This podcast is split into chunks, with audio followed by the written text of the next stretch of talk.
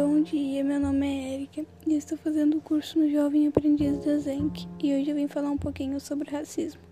Então, o racismo é um tema que está sendo muito discutido na atualidade, inclusive no nosso Brasil. O racismo no Brasil tem sido um grande problema desde a era colonial e escravocrata imposto pelos colonizadores portugueses. Uma pesquisa publicada em 2011 indica que 63,7% dos brasileiros consideram que a raça interfere na qualidade de vida dos cidadãos.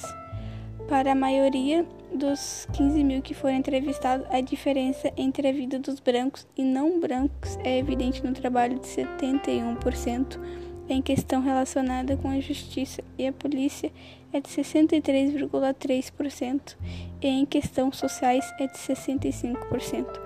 E o mais triste que não é só no trabalho que isso acontece, é na faculdade, em escola, é em geral. E o racismo é um tipo de preconceito que está relacionado com as raças etnias.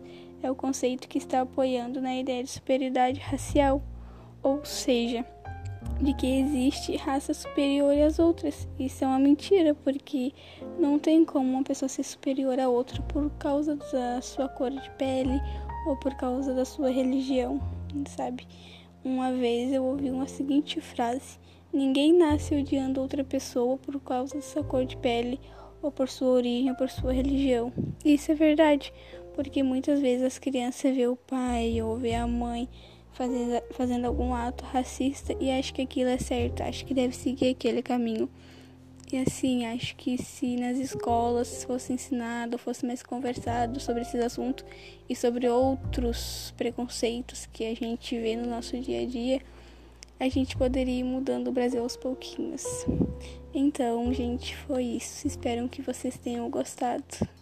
Tchau, tchau. Até a próxima.